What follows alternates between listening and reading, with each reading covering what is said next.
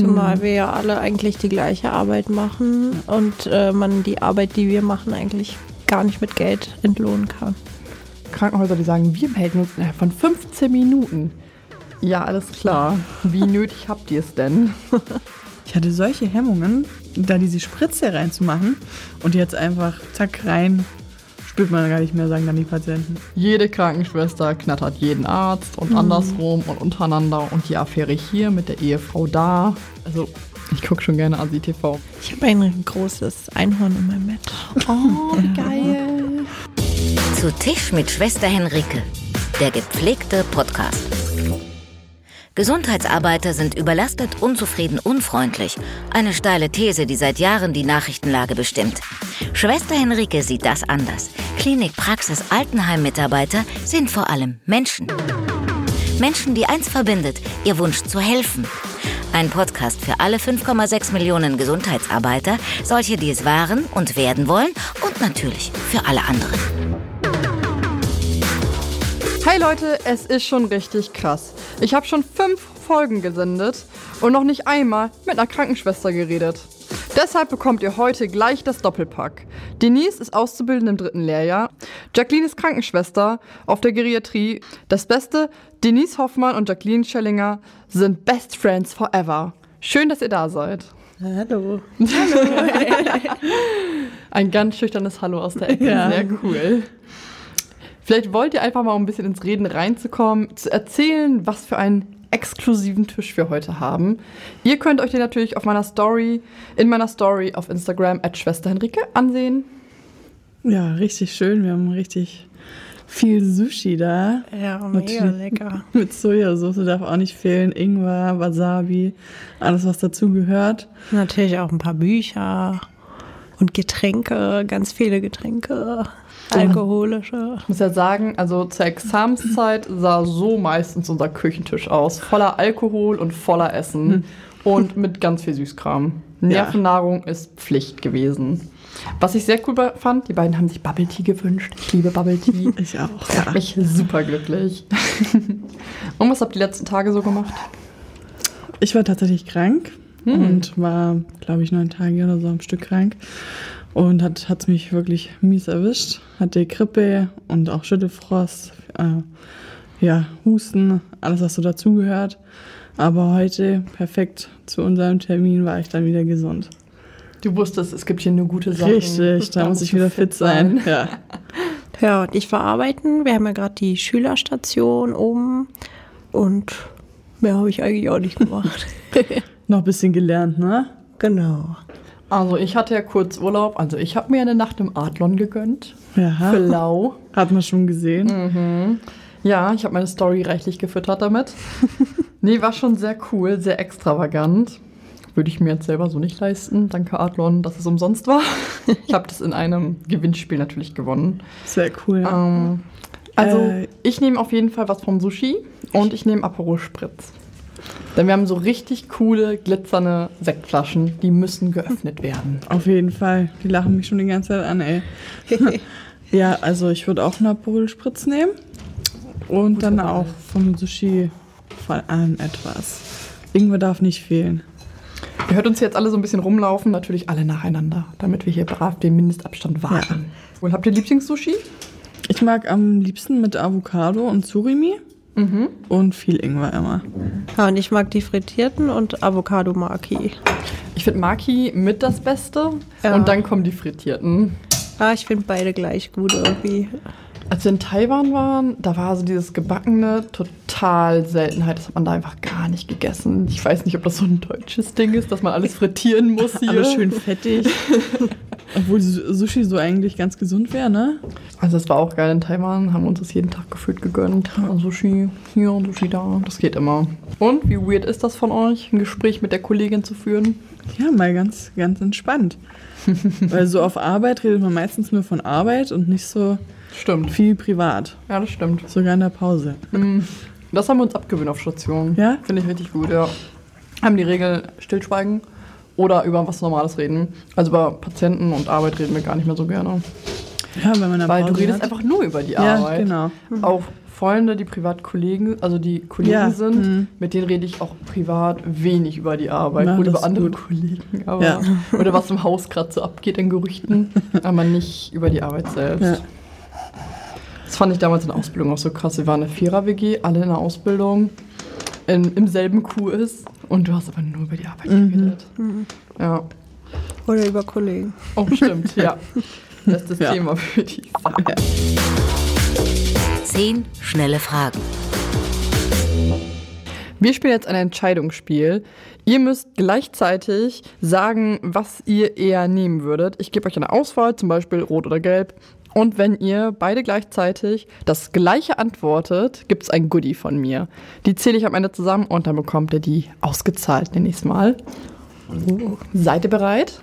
Ja. Hund oder Katze? Hund. Und Elektro oder V8? V8. Fahrrad oder Bahn? Fahrrad. Ja. Ja, zählt nicht. Sorry. Kasak oder Bikini? Bikini. Ja. Bikini. Sehr gut, das zählen wir aber nicht. Instagram oder Tageszeitung? Insta- Instagram. Das war schnell. Pflegeausbildung oder Pflegestudium? Pflegeausbildung. Nicht schlecht. Klinikflur oder Dancefloor? Klinikflur. Das ist bloß Burscht. Nachtschicht oder Wochenenddienst? Nachtschicht. Nachtschicht. Applaus oder Gehaltserhöhung? Gehaltserhöhung. Nee, das zählt auch wieder nicht. Chefarzt oder Oberarzt? Chefarzt. Mann, Mensch, ich brauche ein bisschen länger. Warte, ich spreche Aber- langsamer für dich. Ja. nicht schlecht. Man merkt, dass ihr zwei befreundet seid. Das waren sechs richtige. Das sind sechs Goodies, die packe ich mal kurz zusammen und bringe euch die rüber. Es gibt von Lindor so tolle Schokokugeln. Lecker. Ich bin begeistert, dass ihr so viel gleich hattet. Das hätte ich nicht erwartet. Was habe ich gesagt? Sechs, ne? Nur weil ich zu langsam war. Was man als Pflegende gibt, bekommt man ja doppelt zurück. Naja, so meint das Gesundheitsministerium das zumindest. Seht ihr das auch so? Also ich äh, kriege sehr viel Dank und Lob eben auch von den Patienten. Also ich finde, ich bekomme es schon doppelt zurück von den Patienten auf jeden Fall. Die Liebe und die Dankbarkeit einfach schon. Ich fand es auch schön, also vom Patienten bekomme ich das natürlich auch zurück. Ich fand auch die Plakate zur Corona-Zeit und das Geklatsche, das fand ich schon schön. Aber ich habe erwartet, dass da ein bisschen mehr von weiter oben kommt, muss Ja. ich sagen. Vom Klatschen fühlt sich mein Tisch auch nicht. Ja, Nee, das, das hätte ich auch gedacht. Vor allem, es wurde eine Zeit lang so doll äh, auf den Balkon geklatscht für die Pflege und alles und jetzt ist alles vergessen irgendwie. Ja, Schade. Leider sehr schade. Ja, am Anfang waren es ja auch diese ganzen Prämien. Auf jeden Fall bekommt es jeder und bis jetzt ist irgendwie noch nichts passiert, ne? Nee, nur die Altenheime haben bekommen und die ambulante Pflege, aber Klinikpersonal nicht. Stimmt. Und ich zum Beispiel habe auch auf einer Corona-Station gearbeitet, in einem anderen Krankenhaus und ich habe keine Vergütung gekriegt. So. Geht mir genauso. Ich habe auch lange auf der Corona-Station hier im Haus gearbeitet. Da kam auch nichts. Ja, ich arbeite ja immer noch auf der Corona-Station und da kam auch nichts. Ja. Mensch.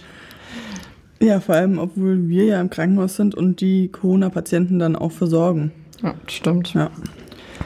Meine Mama hat sich ein bisschen Sorgen gemacht, als ich auf der Corona-Station gearbeitet habe, ob es mir auch wirklich gut geht, ob genug Schutzkleidung und so da ist, weil sie ja, sie ist Altenpflegerin. Sie wusste halt von ihrem Haus, dass nicht genug Mundschutz für jeden Ja. da war und sie hatte Sorge, dass ich mich anstecken könnte. Ähm, wie war das bei euren Eltern? Ging es denen gut damit, so dass du jetzt die Ausbildung machst zu so einer Zeit und dass du auf der Corona-Station arbeitest? Also meine Mama hatte zum Beispiel auch Bedenken, weil ich ja auch zur Risikogruppe gehöre. Ich habe Asthma selber und ich hatte halt neun Wochen frei, als das so alles ausgebrochen ist und dann musste ich gleich auf eine Corona-Station arbeiten gehen und ich kam da auch nur an und dann hieß es auch, ja, Desinfektionsmittel wird geklaut, Mundschutz wird geklaut, die kommen einfach rein von außerhalb und das Das fand ich dann so. schon, Ja, einfach auch für die Sicherheit, dann auch für einen selber, wenn da irgendwelche von außen kommen. Und ja, hat man sich auch äh, nicht so sicher gefühlt, teilweise dann auch am Anfang. Ich fand es Ja. auch schwierig, dass sonst hatten wir ja immer Desinfektion und Mundschutz und den ähm, Kitteln und so vor den Zimmern, dass wenn du spontan rein musstest, dich einfach einkleiden konntest und das war dann nicht mehr möglich, weil Ja. die Diebstahlquote so hoch war, dass ich mir dachte, wow, was sollen die Leute mit dem Schutzkittel in Ja, der Bahn genau. sitzen oder was? Oder mit einer Tüte voll Desinfektionsmittel. Ja, bitte. Ich fand aber auch, ich, da drin. Ja. ich war ja, wie gesagt, auch auf einer Corona-Station, als das so alles ausgebrochen war, schon im April, Mai. Und wir mussten erst in der letzten Woche, wo ich da war, also da war ja ak Corona schon akut, mussten wir erst Mundschutz tragen. Das fand ich ein bisschen daneben. Das ist komisch. Wir mussten von Ja. Anfang an Ja. FFP2 tragen und die waren da sehr hinterher. Ja. Dass wir auch genug Masken hatten und so, da hat sie uns auch schon sehr bemüht. Das fand, das fand ich sehr hoch anzurechnen in unserem Haus, weil Dass wir halt doch ein auch- kleines Haus Ja. sind, dass dann doch Mitarbeiterschutz so wichtig war. Das fand ich sehr schön. Dass man einfach auch genug hat von allem, ja. Jacqueline, du hast ja in deiner Insta-Bio stehen, Tiere sind mein Leben. Warum bist du da nicht Tierärztin geworden? Da, ich habe leider eine Tierallergie. Wie praktisch. Ja, aber habe tatsächlich auch einen Hund, gegen den bin ich ähm, nicht allergisch. Gegen Katzen bin ich mehr allergisch. Das bin Und- ich auch. Ja. ja, und deswegen hat es leider nicht für Tierärztin oder Tierarzthelferin gereicht. Ja. Habe mich dann auch so, als ich kleiner war, auch immunisieren lassen, immer regelmäßig impfen, also ja, impfen lassen kann man so sagen. Hat tatsächlich ein bisschen was geholfen, aber ich wurde darauf auch immer sehr krank, äh, hatte eine Woche danach direkt Grippe und war, hab's dann auch sein lassen. Das ist ja auch noch nicht das Wahre, ne? Nee. Ich weiß noch damals, ich hatte ganz viele Praktikas in der Schulzeit und ich hatte echt mega viele Praktikas im Altenheim auch. Das war ziemlich cool. Da wusste ich auch so, okay, du möchtest dich irgendwie in die Pflege begeben und so. Wann hat sich das für euch gezeigt, wenn ich so mitbekomme, dass immer weniger Schulen Praktikas durchführen lassen für Mhm. Schüler? Wie ist euch klar geworden, okay, ich möchte in die Krankenpflege? Also bei mir war das so, meine Oma war auch Kinderkrankenpflegerin und irgendwie ist man ja dann damit aufgewachsen Mhm. und hat ja immer irgendwie Berührung damit. Und ähm, auch in der neunten Klasse hatte ich auch mein ähm, Betriebspraktikum von der Schule aus und das habe ich auch tatsächlich hier im Haus gemacht. Und ja, da hat es mich irgendwie wieder hergeführt. Ja, bei mir war es auch so. Ich habe im Altenheim ähm, nee, ein Praktikum gemacht und da hat es mir sehr gefallen, mit den alten Menschen einfach zu, zusammenzuarbeiten und denen auch ein bisschen einfach mehr Zeit als Praktikantin hat man einfach mehr Zeit für die, für die äh, Bewohner vom Altenheim. Das fand ich sehr schön. Und auch im Kindergarten hatte ich auch ein Praktikum und da wurde es mir auch schon klar, dass ich auf jeden Fall was mit Menschen machen möchte. Kindergarten war für mich, glaube ich, das schlimmste Praktikum, was ich in meinem Ja? Leben hatte. Nee. Es waren zwei Wochen pure Hölle. Aber meine Mutter ist Erzieherin, die hat auch Wahnsinn. Spaß. Ich freue mich für alle, die das gerne machen wollen. Das ist nur nicht meins. Als ich nach Berlin gezogen bin, war ja hier auch, also Zeitarbeit ist ja in Berlin vor einem Jahr noch, also auch jetzt noch mega das krasse Thema gewesen. Ich habe wirklich lange mit mir gerungen, hm, pra ähm, Klinik oder Zeitarbeit. Habe mich dann doch für die Klinik entschieden, weil Niedersachsen hat Zeitarbeit einen relativ schlechten Ruf. So in Niedersachsen fangen da die Leute eigentlich an, die nichts kriegen. Und hier gehen ja viele freiwillig in die Zeitarbeit. Ähm, Denise, würdest du gerne nach der Ausbildung in die Zeitarbeit gehen oder in die Klinik? Auf gar keinen Fall Zeitarbeit. Also ich habe, ja, man arbeitet ja immer so mit den Leasing-Kollegen zusammen und Mhm. irgendwie, man merkt ja schon, was da für Stress hintersteckt. Die sind jeden Tag irgendwie woanders, müssen sich irgendwo anders reinfuchsen. Und ich brauche ein Team, wo ich irgendwie hingehöre. Und Jacqueline bei dir? Ja, bei mir war es auch so. Ich wollte auf jeden Fall ein ganz festes Team haben, wo ich mich auch sehr wohlfühle, wie zu Hause eigentlich und wie die Familie dann ist. Und jeden Tag woanders sind, das wollte ich auf jeden Fall nicht. Jacqueline, hast du dich dann für die Geriatrie entschieden, weil die Altenheim so gut gefallen hat, so alte Menschen oder? Ja, also ich wollte immer mit alten Menschen arbeiten, die, ich weiß nicht, die geben einem einfach so viel zurück von Dankbarkeit. Ja, und dann, ich wollte eigentlich erst auf eine innere, Mhm. Und bei mir in Baden-Württemberg gibt es, also da, wo ich gelernt habe, da gab es nicht Geriatrie. Und bei uns kamen dann halt auch äh, demenziell Erkrankte auch auf eine innere. Drum habe ich gesagt, gehe ich mal auf die Geriatrie und ist eigentlich wie eine innere bei uns. Ist auch genau das, was du machen möchtest. Genau, ja. Also ich war ja in einem neurologischen Haus, wir hatten ja sehr viele neurologische Stationen einfach. Und da war ich auch auf neurologischen Frühreha. Das war mein erster Praxiseinsatz und hat mich so geprägt, dass ich nach der Ausbildung da auch unbedingt wieder hin wollte. War da auch noch eine Ausbildung im Haus? Und dann hat es mich, nachdem da viel Beatmung war, auch hier auf die Heimbeatmung getrieben. Ich wollte unbedingt bei einem neuen Team mitmachen, unbedingt mit Beatmung wieder arbeiten. Ich finde das so einen interessanten Fachbereich. Denise, wo hattest du bisher so deine Praxiseinsätze und wo, wo interessiert es dich am meisten? Wo geht es nach der Ausbildung für dich hin? Also ich war eigentlich schon in allen möglichen Fachbereichen, in verschiedenen Häusern, in der ambulanten Pflege, auf der Chirurgie, ähm, auf einer interdisziplinären Station, auch hier im Haus öfter mal, auch in der Rettungsstelle, jetzt zuletzt auf Intensivstationen und ähm, ich habe mich eigentlich schon im ersten Lehrjahr für dieses Haus entschieden. Weil es ein kleines Haus ist oder weil du was gegen große Häuser hast? Ähm, mir gefällt das Haus sehr gut und vor allem die geriatrische Station hier, also nicht von dem Patienten her, sondern einfach von dem Team und vom Arbeiten her. Weil ich da, da total, genau, auch, war ich da total begeistert. Ich hatte das ja dann auch Jacqueline empfohlen gehabt genau. damals. Ich bin wegen ihr gekommen. Ja. Mhm. Sehr cool. Ja, und ich glaube, in großen Krankenhäusern könnte ich nicht so arbeiten, wie ich es wollen würde. Also nicht ohne ne, mit einem schlechten Gewissen nach Hause zu gehen. Wenn du sagst, du würdest mit einem schlechten Gewissen nach Hause gehen, wie meinst du das genau? Ja, weil die Pflege da nicht so stattfindet wie hier zum Beispiel im Haus oder in generell kleineren Häusern. Ich hatte ja in der ambulanten Pflege das Glück, auch irgendwie in andere äh, Menschen hineinsehen zu dürfen. Und da waren so viele Leute, die einfach nicht richtig gepflegt wurden und ähm, die dann irgendwie, ich hatte einen Mann, das war echt krass, der hatte, der stand kurz vor einer Amputation, weil er nicht bewegt worden ist. Also aber das war ambulant. Keine Position. Nee, das war im Krankenhaus. Ach so, das war stationär. Und der wurde dann ambulant versucht weiter zu versorgen, dass oh. er seine Beine behalten kann, aber es ist nicht so besser geworden, wie erhofft.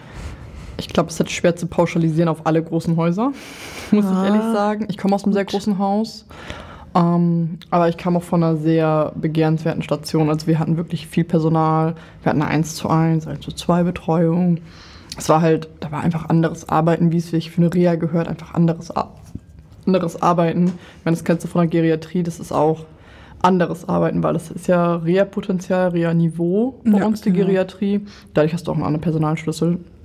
Aber ja klar, wir kennen alle Kollegen, die auch vielleicht nicht so gerne arbeiten. Mhm.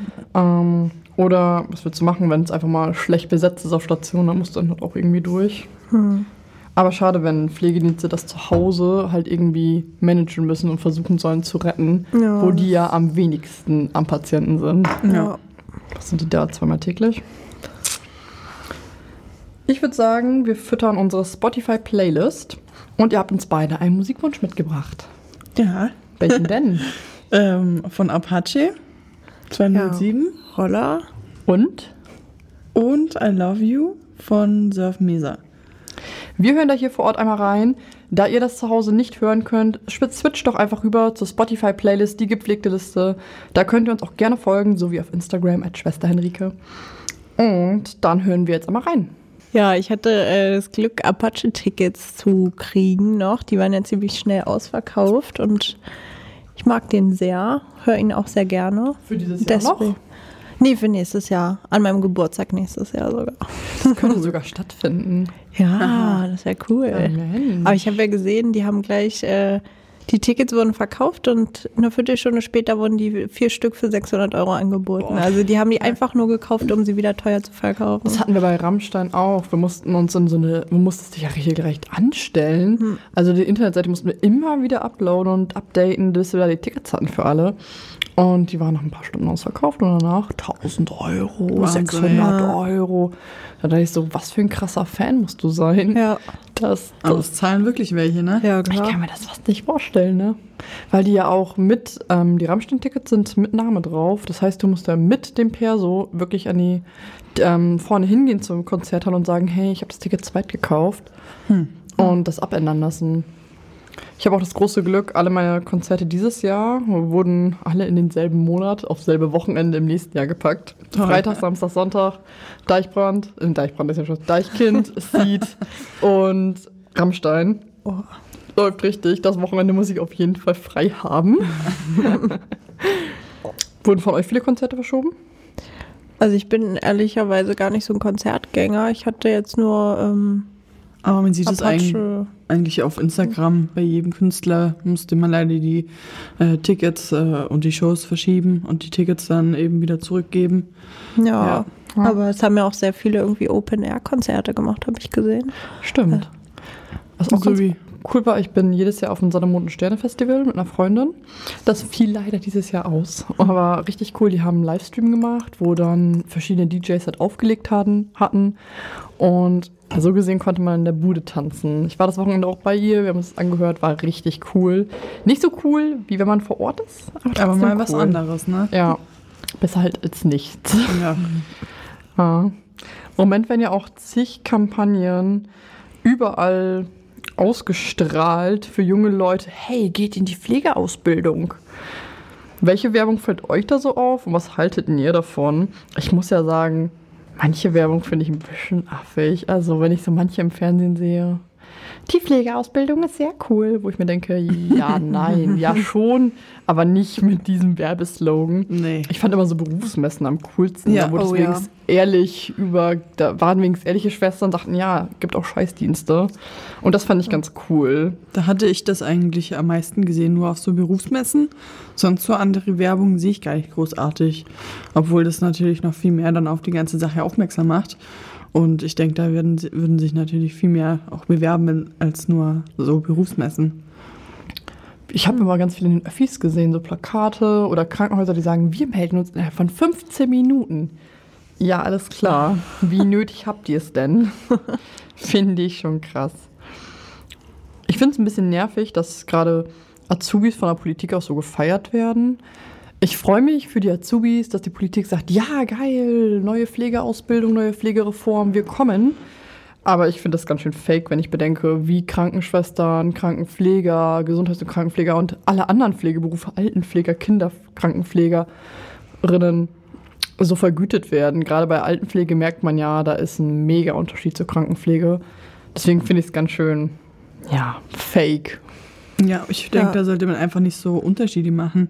Entweder macht man alle im Gesundheitswesen an einer Schiene, aber das, ich denke, das ist auch untereinander dann so ein Aufbrausen, dass man dann es der Altenpflege nicht mehr so gönnt.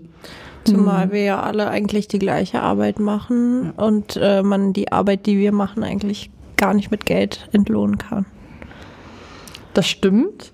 Ist ja auch so, ja, was bedeutet Wertschätzung, liebe Worte oder Kohle? Ich finde beides wichtig. Für meinen Patienten finde ich super wichtig, dass sie mir ein Danke sagen. Keine Ahnung, finde ich schön, höre ich gerne. Ähm, aber ja, ich muss ehrlich sagen, vom Arbeitgeber hätte ich lieber Geld. Da braucht, da braucht mir keine Dankeskarte schicken. Ja, Da möchte ich so. Asche sehen. Von meinem Patienten will ich kein Geld. Ich will kein Geld für die Kaffeekasse. Ich Nee. möchte ein Danke hören. Aber Genau. von meinem Arbeitgeber möchte ich eine höhere Summe auf meinem Lohnbescheid. Ja. Doch, sehe ich auch so, auf jeden Fall. In der Ausbildung verdienst du da gut? Also ich muss sagen, eigentlich schon, ja. Ja. Also es wird jetzt nicht schlecht vergütet. Ja, Klar also, könnte es mehr sein, aber Könnte immer mehr sein, ne? ja. ja, mehr ist immer besser. Vor allem die, die Zuschläge, die ja eigentlich dann zum Schluss gar nicht mehr so doll was ausmachen, beziehungsweise wo dir denn die Steuern wieder runtergerechnet werden und du eigentlich gar nichts bei raus hast. Dafür, dass du dann deine Nachtdienste durch hast oder so. Das finde ich halt am geilsten am Nachtdienst, dass es Ja. die Asche bringt. Ja, für uns gar nicht. Ja, also ich finde es auch am geilsten. Wird das Einfach. bei euch nicht gleich vergütet wie bei uns? Nee, ich glaube nicht. Nee, also ich Ja. glaube nicht Ich dachte, ihr annähernd. habt, ich dachte, ihr habt die gleichen Zuschläge. Krass. Wie wirst denn du als Azubi von Kollegen aufgenommen? Weil so gesehen bist du ja ein Rohdiamant, der noch nicht so viel kann. Je nachdem, also du kannst ja schon mehr, du bist ja schon im letzten Ausbildungsjahr. Aber gerade so im Unterkurs oder so, findest du, du wirst gut von Kollegen aufgenommen? Wirst du gerne gesehen? Also nicht du persönlich, sondern Schüler allgemein? Also ich habe das Gefühl, ja. Also in den Häusern, wo ich ja zuletzt war, vor allem, da waren Azubis echt, äh, die Leute haben sich echt viel Zeit genommen für uns. Aber ich glaube, das kommt auch immer so auf die Persönlichkeit an. Es gibt ja auch so Azubis, die dann vielleicht nicht so gerne irgendwie was tun oder was nicht von selber erkennen oder so. Und das sollte man schon drauf haben irgendwie. Ja, ich bin ja auch erst seit einem Jahr äh, examiniert und ich kenne das auch noch ganz gut zum ersten Jahr, weil hat man uns dann, also in der Schule hat man dann halt zu- zueinander immer gesagt, ja, es sind ja eigentlich nur Waschmaschinen. und ja, im zweiten Lehrjahr war das dann schon besser, man durfte ein bisschen mehr machen und wurde dann natürlich auch von den Schwestern anders behandelt. Und im dritten Jahr hat man dann halt dann auch schon seine eigene Seite bekommen und viel mehr Vertrauen.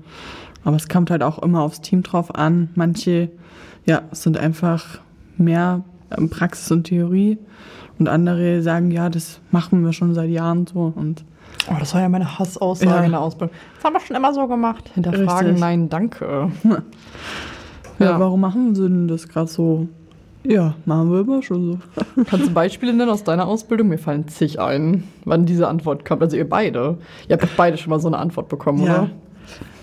Also warum tue ich jetzt den so aus dem Bett transferieren? Äh, und warum? Und die konnten eigentlich sagen, ja, weil das so rückenschonend ist oder ja, machen wir halt so. Also die haben gar nicht so die richtige Antwort gewusst. Die wussten selber nicht, warum sie es so machen. Das hatte ich bei Hygienefragen immer mit mir dachte, warum wischst du jetzt die Oberfläche ab? Gerade im Unterkurs habe ich das noch nicht so ganz verstanden. Ja. Und da war so, das macht man halt so. Ja, Warum? das freut mich. Gibt es auch einen Grund dafür, dass du die Einwegzeit nicht beachtest? Richtig, dann bringt das Ganze das- ab. Wir wischen nichts. Hm. Ich fand das immer lustig, als ich wollte unbedingt Blasenkatheter ähm, legen üben in einem Einsatz. Und Ey, ich das bin ist das immer, Ding bei Auszubildenden. ja, Ja, ich fand und ich bin toll. immer mit einer Kollegin mitgelaufen, die hat immer gesagt, äh, guck jetzt nicht so doll hin, so machst du das nicht in der Prüfung. So. Danke. Ja, Ja, Gott, wirklich. gar nichts.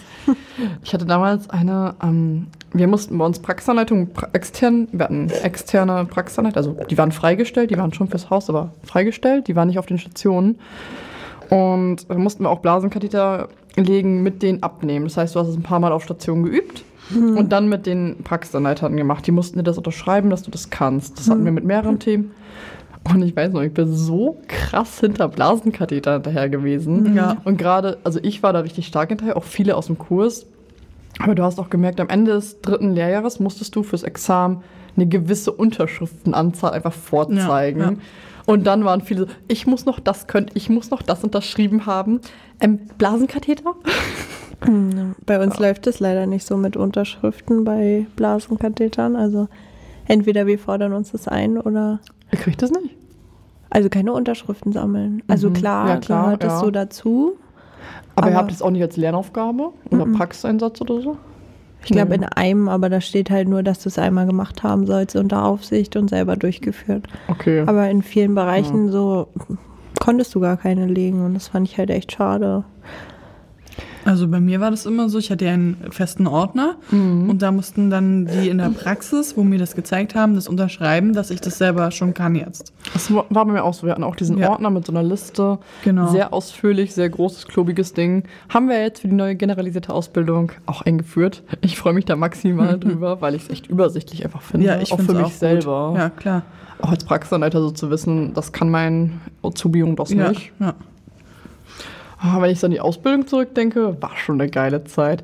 Wie aufgeregt ich vor der ersten EM-Injektion war Ja. und so. Und wie normal das jetzt einfach ja, alles geworden richtig. ist. Ja. Wenn ihr auch so zurückdenkt, Also von Tag 1 bis jetzt. Ich weiß noch, äh, subkutan, ich hatte solche Hemmungen, da diese Spritze reinzumachen und jetzt einfach zack rein, spürt man gar nicht mehr, sagen dann die Patienten. Das hatte ich bei ZVK am meisten Angst. Oh Gott, töte ihn nicht. Nee, das haben wir tatsächlich gar nicht gelernt in der Ausbildung. Z- Doch, äh, bei Oberkurs. Ja. Ganz ehrlich, also im Oberkurs habe ich es auch intensiv gelernt, wie man damit richtig umgeht, absprühen, nicht absprühen, wie spülst du, wie aspirierst du. Was ich auch super wichtig fand, weil dann war ich irgendwie examiniert, mein erster Patient hatte einen ZVK und ich war froh, dass ich wusste, wie man damit Ja, umgeht. stimmt, ja. Und klar, die Ausbildung ist so ein Grund, Basisstein, aber ich finde es ganz gut, ein bisschen mehr Basis mitzubringen. Ja, auf jeden und Fall. nicht alles examiniert. Was ist das? Wie geht das? Ja, man, also ich habe jetzt auch viel nach dem Examen. Natürlich lernt man lernt immer dazu. Auf jeden Fall. Und ich finde es einfach äh, super, dass man mich dann auch nicht vom Team irgendwie verurteilt, dass ich das noch nicht kann und das nicht weiß. Und ja, also das Team ist echt super. Klingt nach sehr gut, sehr guten Team. Ja, Also ich weiß, dass ich eigentlich immer mehr Begeisterung über die Ausbildung bis heute hin zu meinem Job gefunden habe. Ich bin immer begeistert davon, weil ich immer noch was Neues dazulerne, wie du gerade schon sagtest. Ist bei euch auch so oder verliert ihr so ein bisschen die Begeisterung an der Arbeit? Nee, bei mir wird es auch immer zu Tag zu Tag mehr. Man sieht einfach vieles, was man in der Ausbildung noch nicht gesehen hat. Und äh, ich fühle mich dann auch wirklich noch teilweise dann wie so eine Auszubildende, aber gut, also ich nehme das als also sehr gut an einfach. Ja. Ja, mir geht es eigentlich genauso. Ich finde, dass diese Ausbildungszeit echt, echt schnell vergangen ist. Ich fühle mich, als wäre ich, hätte ich letztes Jahr angefangen, als könnte ich eigentlich gar nichts, weil das alles schon so routiniert eigentlich abläuft, dass du da gar nicht mehr so doll drüber nachdenkst. Das fand ich auch immer am krassesten so, dann warst du fertig und wusstest eigentlich mega viel, Ja. aber mir kam es nicht so vor, als wüsste ich mega viel. Nee, weil du es nicht anwenden kannst. Genau, weil einfach nicht die Möglichkeit war, es anzuwenden. Oder weil ich mir auch einfach dachte, boah, die drei Jahre, die sind jetzt so geflogen. Kann ich überhaupt was praktisches Examen kommt? Oh mein Gott. Und ich kann gar nichts. Nix kann ich außer waschen. Ja, richtig. Nicht so.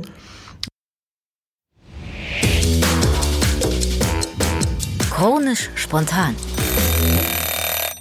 Wir müssen ja super häufig spontan reagieren. Ob spontan den Ablauf ändern ist, ob im Examen oder einfach mal so im Stationsalltag. Ähm, irgendwelche Dinge vorziehen vor anderen. Und um das ein bisschen zu üben, nicht, dass ihr das nicht schon 1A könntet, aber ich habe da gerade Bock drauf. Also spielen wir chronisch spontan, wie gerade angesagt. Und da werden uns Worte eingeworfen und wir müssen dann einfach alle wild drauf los erzählen. Trink noch mal ein Stück vorher und dann läuft das gleich. Und zwar abwechselnd. Ähm, Denise fängt an. Einfach über eine Alltagssituation. Nein, da wird gleich ein Wort eingeworfen. Zum Beispiel, keine Ahnung, Aperol Spritz. Ja. Und dann sagst du ein bisschen was dazu, was du damit verbindest. Und du hast eine unbestimmte Zeit, Zeit darüber zu reden. Die Regie entscheidet, wann deine Wortwahl zu Ende ist. Verstopfung. Ups. ja, äh, hat man irgendwie viel damit zu tun. Vor allem bei den älteren Menschen. Ja, keine angenehme Sache. Mensch. Ich erzähle da gern von meinem Apfeltee. Schönheitschirurgie. Ja. Ja, also natürlich gibt es viele Dinge am Körper, die man so anzweifelt oder sagt, ach, ich könnte doch jetzt noch ein bisschen mehr an den Lippen haben oder so. Aber im Endeffekt ist man dann doch glücklich mit seinem Körper und ist froh, dass man einfach gesund ist. Und ja, geht auch so viel ähm, einfach, ja, es geht einfach viel daneben und läuft nicht so, wie es sein sollte. ja. Seele. Ich hoffe, dass ich eine habe. Ich bin mir nicht immer so sicher. Mein Freund sagt nein manchmal, wenn wir uns streiten. Aber ich glaube, dass jeder Mensch sie hat. Und dadurch ist es wichtig, auch gerade im Tod oder im Sterbeprozess gut mit Menschen umzugehen und die nicht einfach als Gegenstand, liebloses Objekt dann zu ähm, betrachten, sondern dass man auch die Seele pflegt. Das ist, glaube ich, auch jeden Tag auf der Arbeit wichtig, nicht nur im Sterbeprozess, sondern immer. Das, so, das begleitet dich ein Leben lang. Ne? Halbgott in Weiß. Ja, unsere Ärzte. ja, ob sie das wirklich manchmal sind. Manche halten Sag- vom ganzen Gott. Ja, das stimmt allerdings. Ja. Manchmal zu drüber. Christliches Krankenhaus. Ja, hier wird sehr viel mit dem Glauben natürlich gearbeitet. Auch ähm, andere Glaubensrichtungen werden hier auch akzeptiert natürlich und werden genauso gleich behandelt. Und ja, ich bin katholisch. Ich auch. ja, Ja. ja. Obduktion. Uh, ich sehe tote Menschen. Ich musste immer sehr an die Kripo denken, die herkommt, um tote Menschen zu sehen. Ähm, natürlich um Verstorbene zu sehen, die eventuell durch einen Sturz etc. da einfach ja, im letzten Endes dadurch gestorben sein könnten. Das ist natürlich nicht so klar. Aber ja, der Tote. Chronisch spontan. Ich hatte ja auch schon Christine Vogler, hier. Ich denke, die kennt ihr, die war ja lange, lange Zeit auch von der Wannsee-Schule, die Schuldirektorin. Und sie sagte, dass die Ausbildungsreform, die wir jetzt gemacht haben, also jetzt gerade durchführen, zwar ein positiver Schritt ist zur Verantwortung, aber zu mehr Verantwortung, aber letzten Endes nicht ausreicht. Fakt ist ja, dass die Praxisanleiter gerade mega viel mit dieser Ausbildungsreform zu tun haben. Und ich frage, also ich weiß natürlich, welche Aufgaben die Reform seit Anfang des Jahres mit sich bringt. Mm, Ist aber doch mega viel Stress. Wenn ich daran denke, ich mache mega viele Weiterbildungen. Auch bei mir, meine, Anleiter, meine Praxisanleiter-Weiterbildung war im Dezember zu Ende. Da haben wir natürlich schon vorher mega viel darüber geredet, was wird sich ändern, ähm, wie werdet ihr darauf eingehen können. Haben ja auch regelmäßig im Team Praxisanleitersitzungen, wo wir darüber sprechen. Nur ich frage mich, ob Leute, die keine Praxisanleiter sind, eigentlich auch wissen, was die neue Reform ist. So werdet ihr auch darüber informiert? Also, also ich, also ich bekomme eigentlich wenig mit von, aber ich bin ja auch momentan auf der Covid-Station. Da bin ich leider nicht so am Geschehen dran, am, am Schüler auch. Und ja, man kriegt nicht, also ich bekomme nicht so viel mit davon, was sich da jetzt so geändert hat. Also bei uns sind die Lehrer letztes Jahr, bevor das losging mit der ähm, neuen Ausbildung, äh, die haben nur gesagt, seid froh, dass ihr noch die alte Ausbildung habt, weil es der absolute Scheiß, diese neue Ausbildung. Ich habe das äh, nur mitgekriegt, ähm, dass da irgendwie gar nicht die Einsätze richtig durchlaufen werden. Also du kannst einen Theorieblock zu Gynäkologie haben, gehst dann aber in den chirurgischen Einsatz. So habe ich das mitgekriegt, dass ja, das aber auch wie war das denn bei dir? Also ich hatte auch irgendwann Herz etc.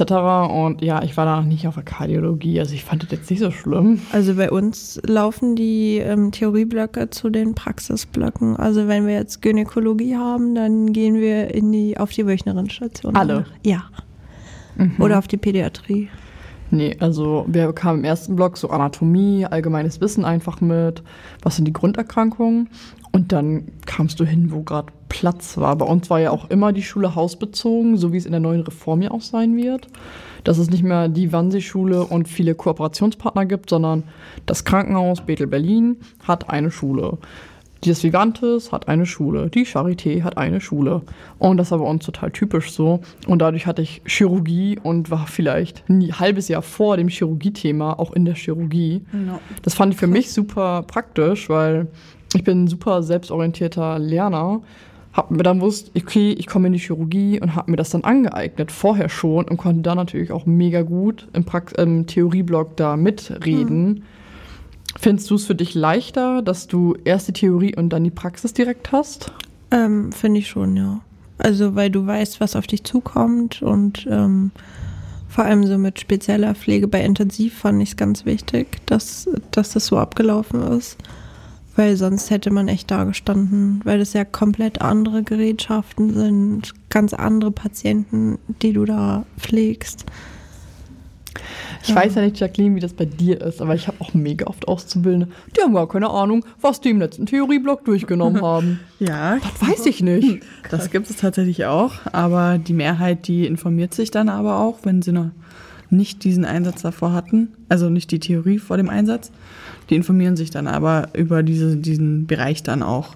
Bei mir war das meistens so. Wie war es bei dir in der Ausbildung? War das auch mal, dass Theorie und Praxis dann direkt nee, zusammenpasste? Bei mir war Theorie immer was, meistens was anderes. Musste mhm. gerade Zufall sein, dass man dann gerade in diesen Bereich kommt. Und ich habe mir dann das nicht davor ange äh, angeschaut, die Sachen. Und für mich war das dann immer ganz schwer, also mich da auch in die, in die Bereiche reinzufinden. Wenn ich jetzt Gynäkologie, Gynäkologie hatte, ähm, ja, dann wusste ich eigentlich über die Krankheiten nichts davor. Okay, bei uns war auch auf, der Aus, ähm, auf den Ausbildungsstationen immer super wichtig. Okay, hattet ihr das Thema Ja, Nein vielleicht? Und wenn nicht, dann haben wir auf Station da halt auch schon drüber geredet. Da waren unsere Praxisanleiter auf Station halt auch immer mega hinterher, dass man Krankheitsbilder bearbeitet etc. Dass, wenn es nicht in der Theorie war, du es vor Ort lernen konntest. Ich fand es auch ganz cool, gerade bei Gynäkologie, wo wir gerade da sind. ähm, ich weiß nicht, wir haben im gynäkologischen OP und der Chirurg, das ist eine Blase, hier siehst du die Gebärmutter. Das fand ich mega krass, so vorher nur anatomisch vielleicht mal angesehen. Und dass es dann so in echt vor einem liegt, das fand ich halt auch mega cool von den Ärzten, dass die einem da so viel zeigen wollten, wenn sie sagen, ja, ihr hattet das theoretisch noch nicht, dann zeige ich dir das jetzt. Ja, kann man auch viel besser dann verknüpfen, ja. Praxis und Theorie dann. Auf jeden Fall. Also ich lerne auch lieber mit YouTube-Videos, wo ich mir dann die Sachen anschaue und höre und dann das in der Praxis nochmal verknüpfen kann. Also mit mir muss man reden. Ich kann nicht vom Lesen lernen. Okay, ich kann viel durch äh, visuell, ich kann sehr gut visuell lernen. Und auch durch auditiv. Also du kannst mir auch ganz viel erzählen. Mhm. Aber wenn ich sehe, kann ich es meistens auch schon. Ja. Wie ist bei dir, Denise? Du bist ja noch in der Ausbildung. Ja, also ich bin auch die meiste Zeit eigentlich am Lesen, dadurch gar nicht. Hm. Das fiel mir auch immer am leichtesten. Also dann auch mehrmals wiederholen und dann irgendwann begreifst du das dann, wenn du es dir selber irgendwie in eine Reihenfolge bringst, dann verstehst du auf einmal Zusammenhänge, die davor noch so ein bisschen unklar waren. Ich bin ja auch gespannt, was so die neue Reform angeht, wie sich es am Ende aufteilt, weil letzten Endes haben ja zwei Jahre lang alle alles zusammen. Das finde ich gut. Du kannst dich, du musst dich nicht vor der Ausbildung entscheiden, werde ich Altenpflegerin oder Kinderkrankenpflegerin Mhm. oder normale Krankenpflege, also Erwachsenenkrankenpflege, sondern ich kann mir zwei Jahre lang alles angucken und spezialisiere mich dann. Und ich frage mich halt, ob alle Fachbereiche gleich viel Menschen abkriegen. Also wenn ich auf meinen Kurs zurückblicke, mega viele wollten in die Kinderkrankenpflege, hatte ich ja auch bei dem Podcast mit Frau Vogler, mit Christine Vogler erzählt, ähm, dass da Kinderkrankenpflege mega beliebt war, weil Altenpflege auch einfach so schlecht vergütet wird. Ja. Das bedeutet auch, wenn Altenpflege mithalten möchte, müssen, muss von außen mehr Geld in die Altenheime gepumpt werden, damit Pflegekräfte bezahlt werden können.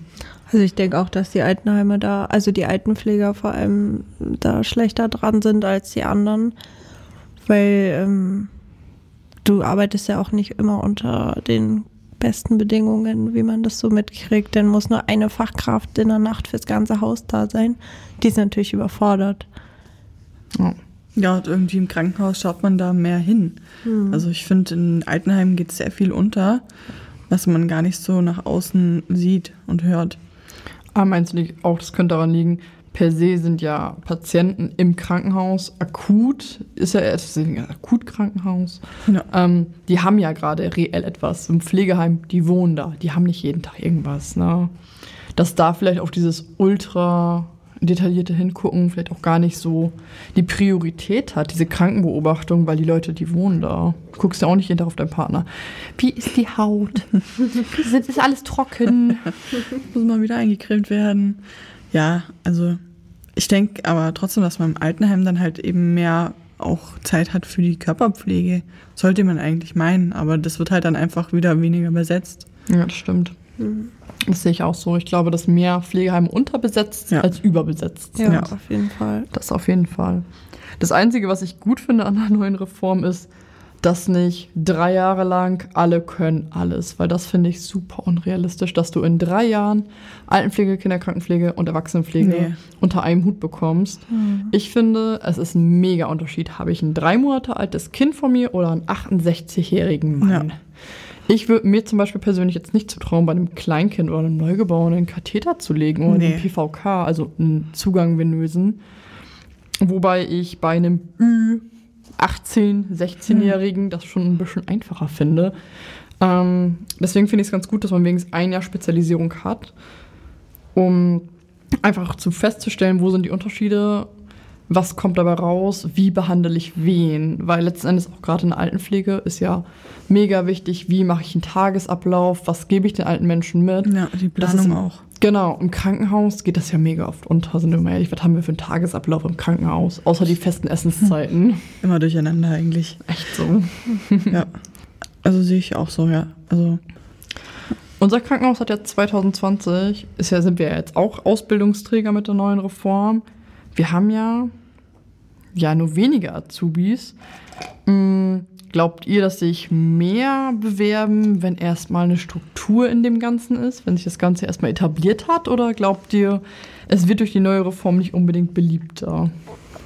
Also ich glaube, wir stehen vor dem Problem, wo wir vorher auch gestanden haben, dass äh, es nicht um diese Ausbildung selber geht, sondern um die Leute, die einfach zu kriegen, dass, dass die sich dafür interessieren, einfach für diese Ausbildung oder die überhaupt machen möchten. Also ich glaube, dass äh, sich auf jeden Fall mehr bewerben, weil sie wissen, dass sie sich noch nicht am Anfang festlegen müssen für Das was. glaube ich nämlich auch. Weil viele wissen ja nach der Schule, was mache ich jetzt? Und dann fangen viele die Pflegeausbildung an und denken, ah, ist doch nichts für mich. Dann brechen sie sie viele ab. Also so war es bei uns immer im Kurs. Ja, bei uns auch. Also bei uns haben viele aufgehört am Anfang. Ja, und dann haben sie doch gesagt, ach, ich möchte auch die Krankenpfle äh, Kinderkrankenpflege machen. Ja, Ich bin ja auch gespannt, so mit der neuen Ausbildung soll ja auch mehr Verantwortung kommen. wo ich mir denke, schwierig. Der Arzt weiß ja, wenn erstmal diese Durchmischung auf Station ist, der weiß nicht, wer ist Pflegefachmann, Pflegefachfrau, ähm, wer ist Gesundheits- und Krankenpfleger und wer ist eigentlich noch Krankenschwester. Finde ich super schwierig, da zu sagen, ah, ich gebe der Person mehr Verantwortung als der anderen Person. Finde Ja. ich eigentlich ziemlich unmöglich, weil Ja. es ein Team ist. Genau, weil alle sollten auch das Gleiche machen können und dürfen. Glaubt ihr denn, das wird sich anpassen, dass wenn die neuen ausgelernten Pflegefachmänner, Pflegefachfrauen da sind, dass sich das auch untereinander angleicht? Oder gibt es da vielleicht Konflikte zwischen den Berufsgruppen dann? Nee, ich glaube, danach schaut keiner mehr darauf.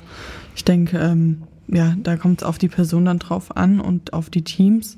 Es gibt immer Leute, die dann herabschauender sind, aber eigentlich ähm, denke ich, dass da alles gut wird. Ja. Ja, ich denke auch so. Dass Mhm. das Denise, bereust du es zwischendurch, dass du nicht die neue Pflegeausbildung machst? auf gar keinen Fall bereue ich das. Ich bin glücklich mit der Ausbildung, die ich gerade mache und ja, also wenn ich mir jetzt vorstelle, nochmal neu anzufangen, würde ich die, glaube ich, nicht wählen, die neue Ausbildung. Mhm. Vielleicht auch, weil, ja, du bist ja Auszubildende und du hast ja vor, also vorhin kam bei chronisch spontan auch so Götter an Weiß und dann meinst du, ja, manche findest du, Ärzte sind so das Vorbild für dich oder Stationsleitungen. Also Ärzte auf gar keinen Fall. Also manche sind echt unmenschlich, finde ich. Habt ihr auch so viel? Also, ich habe total gerne Grey's Anatomy geguckt. Ja, ich habe auch alle Staffeln geguckt. Ich habe nie Grey's so- Anatomy geschaut. Was? Nee. Keine Staffel? Nein, keine einzige Folge. Das ist eine super bekannte Arztserie aus den USA, die natürlich auch medizinische Fehler aufwies, aber weniger als andere Serien, muss ich dazu sagen. Und da fand ich den Sexismus untereinander immer richtig krass. Ja. Jede Krankenschwester knattert jeden Arzt und andersrum und untereinander und die Affäre hier mit der Ehefrau da. Ich finde, im echten Krankenhaus ist das nicht so Nein. krass. Also- Oder fühlst du dich als Auszubildende regelmäßig angegraben? Nee, das nicht, aber vielleicht bekommt man es einfach nicht so mit von anderen Leuten. Man hört ja manchmal so Geschichten und Habt ihr schon mal Geschichten mitbekommen? Nee, tatsächlich nicht. Nee. mitbekommen nicht, aber Man hört halt von anderen. wird, ja. ja. Also ich habe ja eine Hammergeschichte. Keine Ahnung, ob die rausgeschnitten wird. Aber da war ich auf der Chirurgie. ähm, und ich brauchte einen PVK-Verband aus dem Lager, weil der Verbandswagen war leer. Und dann habe ich unseren Chefarzt verheiratet, drei Kinder, mit einer PJlerin im Lager so sehr nackt erwischt. Du konntest unseren Lager damals nicht abschließen. Boah. Heftig. Und ähm, ja, dann habe ich die beiden, ich war in der Ausbildung, ich habe die beiden super verwirrt angeguckt, meinte, ich brauche nur das Pflaster, habe das Pflaster gegriffen, weil ich brauchte es wirklich. Und bin dann wieder rausgesprungen und habe meinen PVK-Verband ganz steril und sauber nach Standard gemacht. Und dann kam später die PJlerin zu mir und meinte, wir haben nur Nadeln gesucht. So, Die Nadel im Heuhaufen. ja, ich meinte auch so, Nadeln suche ich zwar mit Hose an, aber jeder wie er möchte. Ja, das war, glaube ich, die krasseste Story, die ich so mitbekommen habe. Ja, so krasse Stories habe ich nicht mitbekommen, nee. Oder einer unserer Ärzte hat eine Auszubildende auch geheiratet, hat seine Frau verlassen. Krass. Und die Kinder sind älter als seine neue Verlobte. Ah, Ja, so wie beim Wendler. genau. Wendlers oh, Law. oh mein Gott. Die sind die noch, sind die jetzt verheiratet? Die haben Ja, geheiratet, schon oder? länger.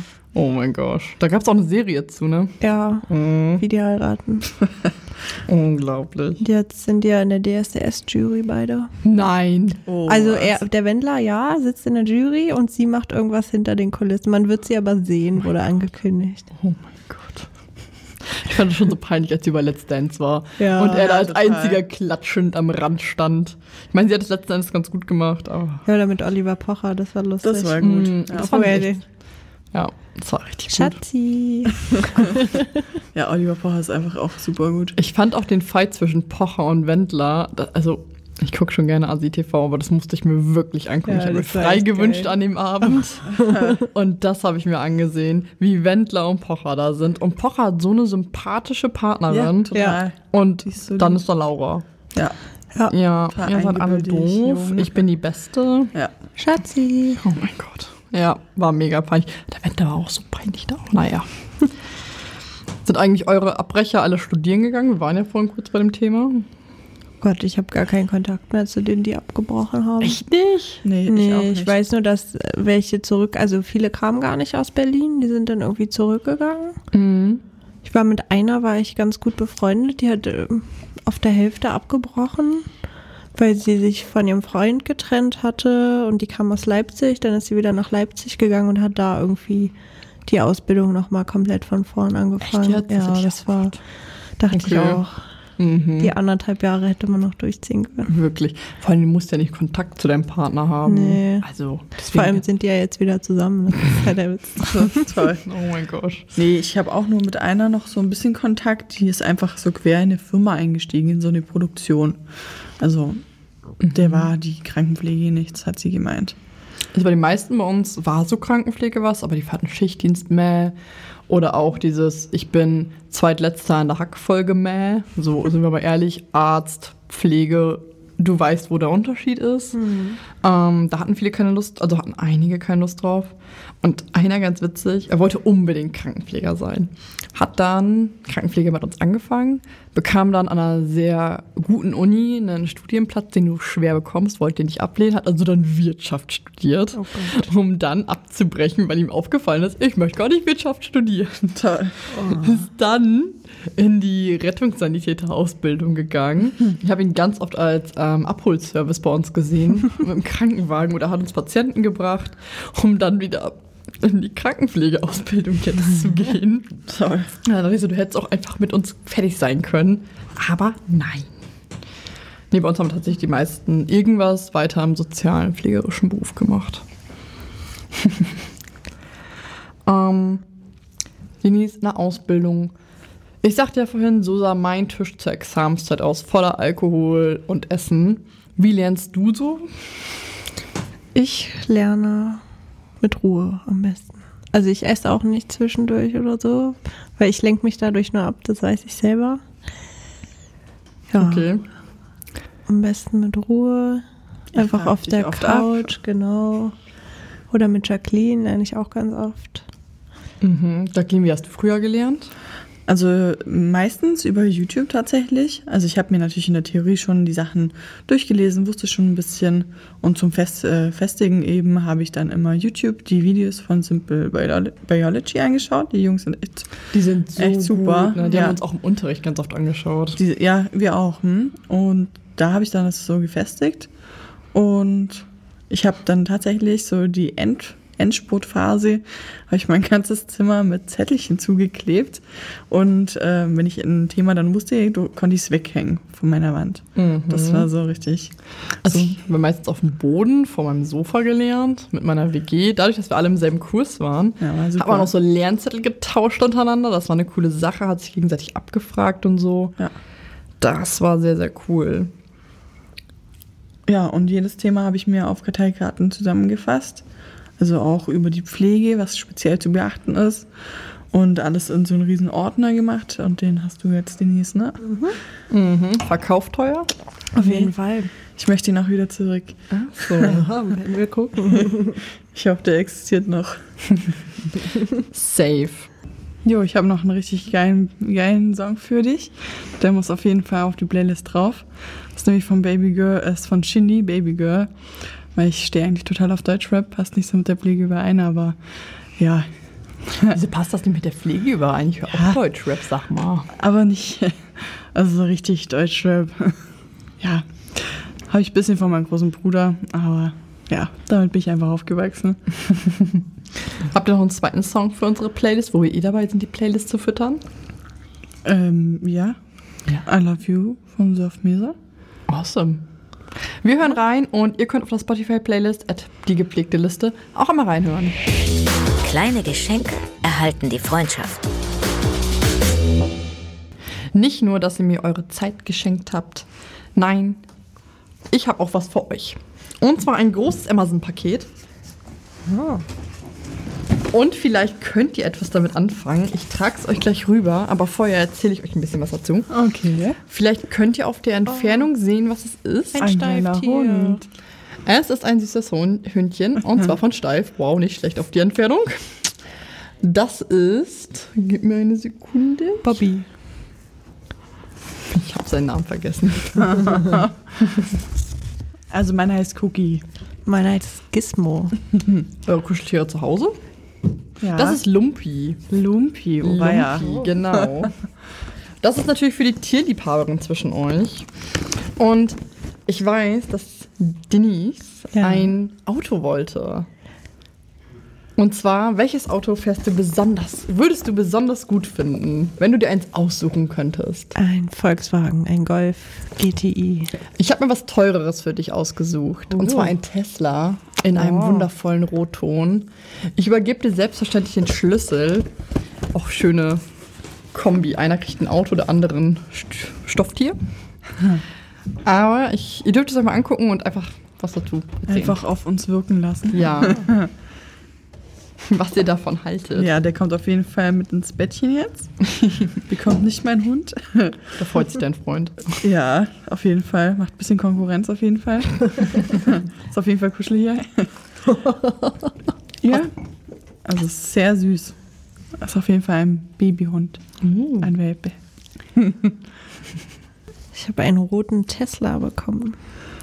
Weil wir ein super nachhaltiges Haus sind. Ja. Es läuft mit Strom. Super, den stelle ich mir in meine Vitrine zu Hause. Der ist Originalgröße, Leute. Auf jeden Fall, ja. Man hört ja den Schlüssel Die. Tür ist auch offen. Mhm. Oh ja. Der fährt uns ganz alleine nach Hause. Ihr habt beide Alkohol getrunken. Ich hoffe nicht, dass euch dieses Auto nach Hause fährt. Mhm. Mama Henrike ist hier noch an Bord.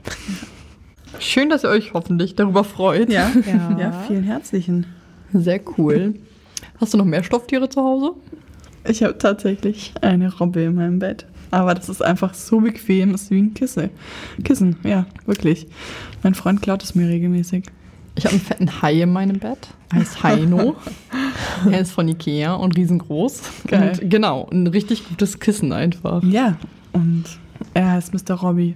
Mm, wow, Ja. einfallsreich. Denise und du? Ich habe ein großes Einhorn in meinem Bett. Oh, wie geil. Hat das auch einen Namen? Nee, Oh.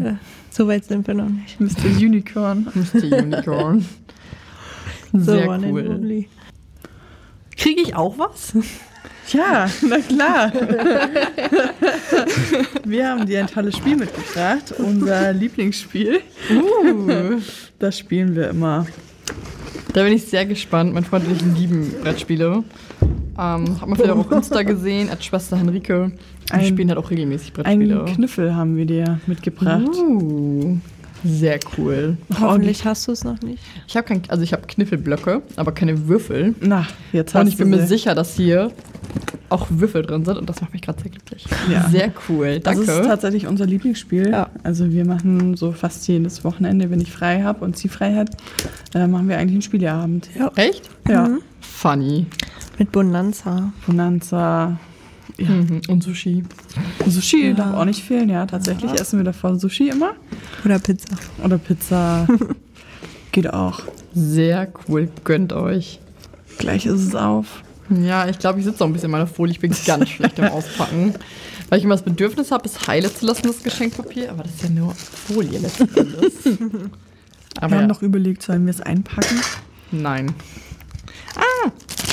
Würfel! Da sind die Würfel. Sehr cool. Ja. Voll die süße Größe hat das. Schön, ist perfekt für Reisen auch. Ja, also wir haben genau das Gleiche. Uh. Vielen, vielen Dank. Ich freue mich sehr drüber. Ich glaube, mein Freund wird sich auch sehr drüber freuen. Das ist gemeinsame Zeit für uns. Müsst ihr direkt spielen. Auf jeden Fall bestimmt heute Abend noch oder morgen nach dem Frühdienst vielleicht. Mal gucken.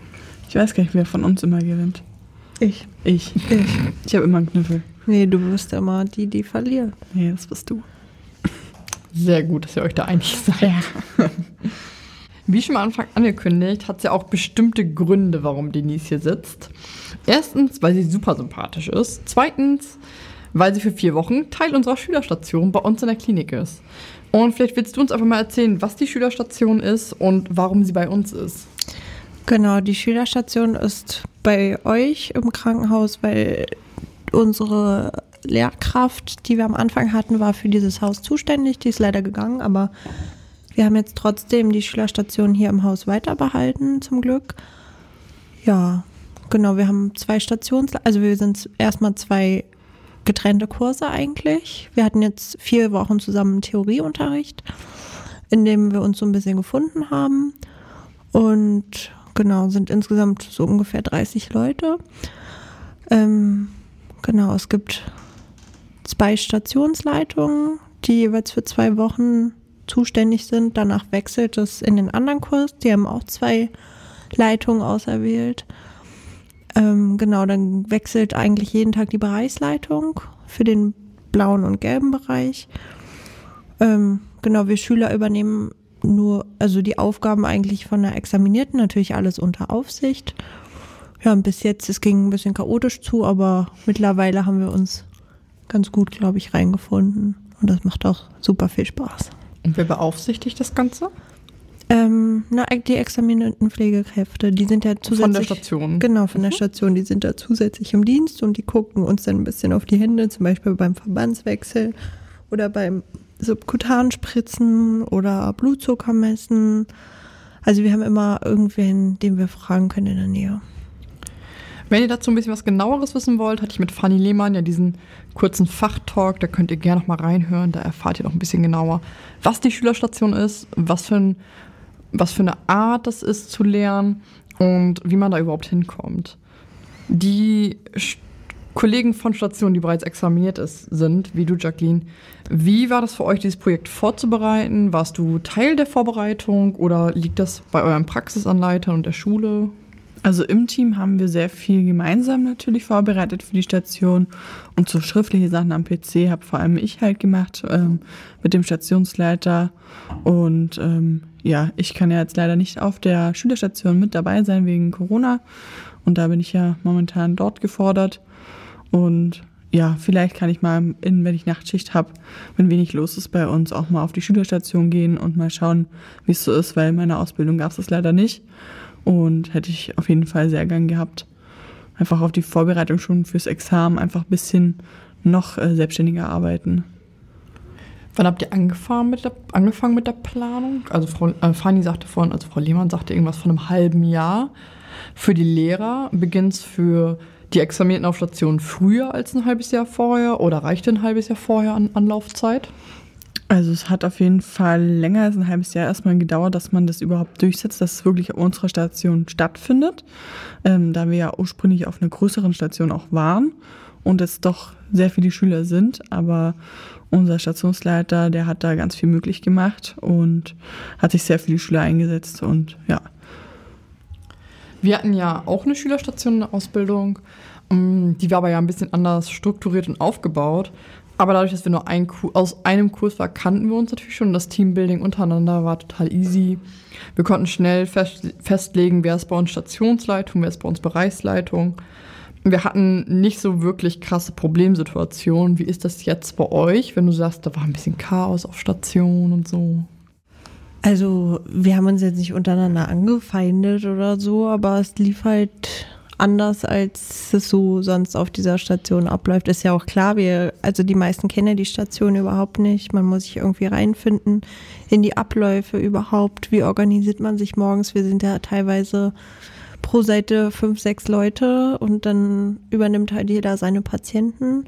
Wir haben verschiedenes ausprobiert, von äh, Zimmerpflege bis Funktionspflege, haben uns dann das Beste sozusagen rausgesucht. Also wir sind jetzt bei der Zimmerpflege geblieben. Was ist das? Ne, jeder, ähm, jeder Schüler bekommt halt sein eigenes Zimmer, wo, wo er sich halt drum kümmert und ähm, wo er die Patienten versorgt, wo wir halt auch an die Morgen- und Mittagmedikationen denken müssen, wo wir Blutzucker messen gehen müssen, wo wir nach den Patienten gucken müssen, wo wir die versorgen müssen, pflegerisch. Ja, Und nebenbei müsst ihr noch die Arbeitsaufträge von Stationen erfüllen. Genau, die Arbeitsaufträge, die Dokumentation auch noch. Dann noch die Ent- Entlassungsmanagement zum Beispiel oder wird jemand zum Konsil irgendwo hin verlegt. Kurzzeitig müssen wir das auch noch organisieren. Also uns wird da sehr viel Raum gegeben. Und müsst ihr alles in einer bestimmten Zeit schaffen oder in Absprache miteinander. Wenn ich an unsere Arbeitsaufträge von früher denke, die haben eine Stunde aufwärts gebraucht. Also das bekamen wir Arbeitszeit natürlich für. Aber das ist bei euch ja nicht unbedingt möglich. Wenn ihr alle die Station werft, können sich ja nicht plötzlich fünf Leute ausklingen und sagen, ich mache jetzt meinen Arbeitsauftrag. Nee, das ist bisher tatsächlich noch gar nicht vorgekommen. Gut, wir sind jetzt erst Anfang der zweiten Woche.